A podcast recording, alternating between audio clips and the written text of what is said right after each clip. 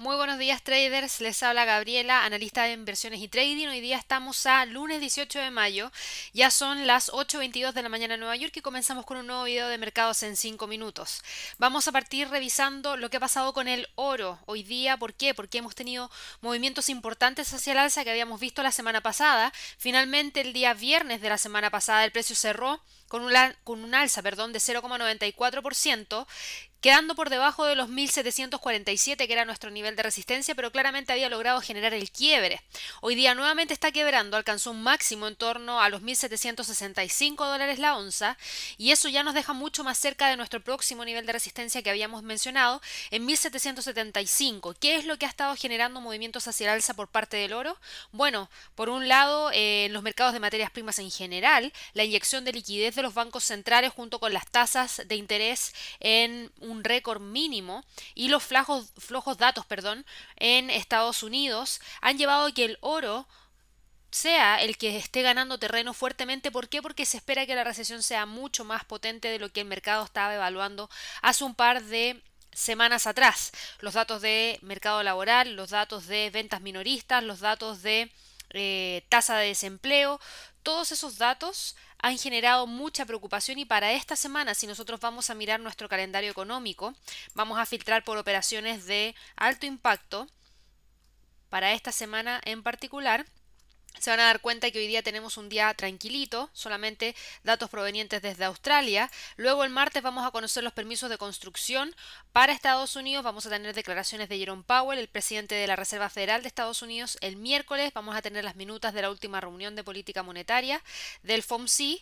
Y luego ya el día jueves 21 de mayo vamos a tener nuevas declaraciones del presidente de la Fed. Vamos a conocer los PMIs, vamos a conocer nuevas peticiones de subsidio por desempleo y vamos a con eso finalizar la semana. Así que se esperan hartos fundamentales también para Estados Unidos y los datos siguen presentando malos, eh, malas cifras. En general podrían generar también un movimiento importante que continúe hacia el alza por parte de este instrumento. Ahora, no todo es malo. No todo es malo, ¿por qué? Porque hemos tenido reapertura en algunos lugares del mundo, en verano boreal en Europa, ha generado que la gente salga mucho más a las calles y eso claramente también ha llevado a que tengamos movimientos interesantes. Por ejemplo, hemos visto que hoy día se espera que tiendas y restaurantes en Italia reabran ya sus puertas en otras áreas afectadas por la pandemia, como por ejemplo Nueva York y España, van a levantar gradualmente las restricciones. Ya conocimos que Apple ha reabierto más de 25 tiendas en Estados Unidos durante esta semana y eso es un proceso gradual que ha abierto las puertas de casi una quinta parte de sus establecimientos en todo el mundo.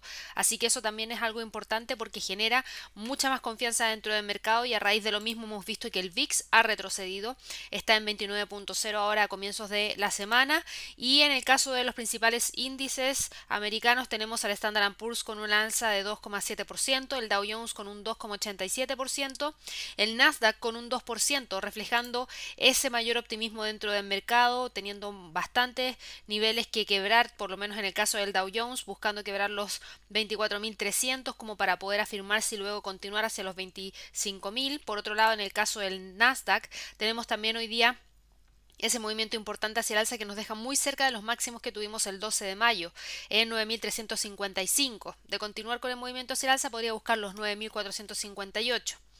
Para el mercado de divisas tenemos al euro dólar, a la libra dólar y al dólar yen con movimientos hacia el alza. Por un lado, el dólar pierde terreno frente al euro y frente a la libra, pero gana terreno frente al yen japonés, que es un instrumento de refugio. En el caso del euro dólar, sigue manteniendo firmemente, si se fijan, el soporte en la zona de los 1.080. Ese es el nivel más importante que tiene en términos de soporte y que ha venido manteniendo desde el día 8 de mayo hasta la fecha. La resistencia más cercana está en los 1.085,30. Para la libra dólar tenemos movimientos de rebote hacia el alza, sin embargo la tendencia sigue siendo bajista, está respetando los 1.21 como soporte. Vamos a ver cómo cierra finalmente la sesión de trading del día de hoy, pero para esta semana para la libra esterlina también tenemos fundamentales importantes como los datos de mercado laboral el día martes para Reino Unido, luego la inflación el día miércoles, el día jueves vamos a tener datos de PMI y el día viernes ventas minoristas. Uno de los principales países que va a estar entregando datos esta semana es Reino Unido, así que podemos estar muy atentos a lo que pueda estar ocurriendo. En el caso del dólar frente al yen, el dólar frente al yen se encuentra con un rebote hacia el alza desde el soporte de los 107, buscando los 107,65. No hay mucho cambio porque en términos de niveles está más o menos similar a como lo dejamos la semana pasada. Y en el caso del petróleo sí tenemos algo interesante. El mercado del petróleo ha continuado empujando al barril hacia el alza. ¿Esto a partir de qué? A partir del optimismo que hay en el lado de la demanda, que ha ayudado a que los precios sigan subiendo aún más ante un repunte de la demanda de gasolina por el alivio de las medidas de confinamiento. Hay más personas trasladándose en Europa y eso ha generado un pequeño aumento y nos ha llevado a ver cómo logró quebrar hoy día los 30 dólares el barril, el WTI, y está cotizando en este momento en 31,88 en búsqueda de esos 32,99.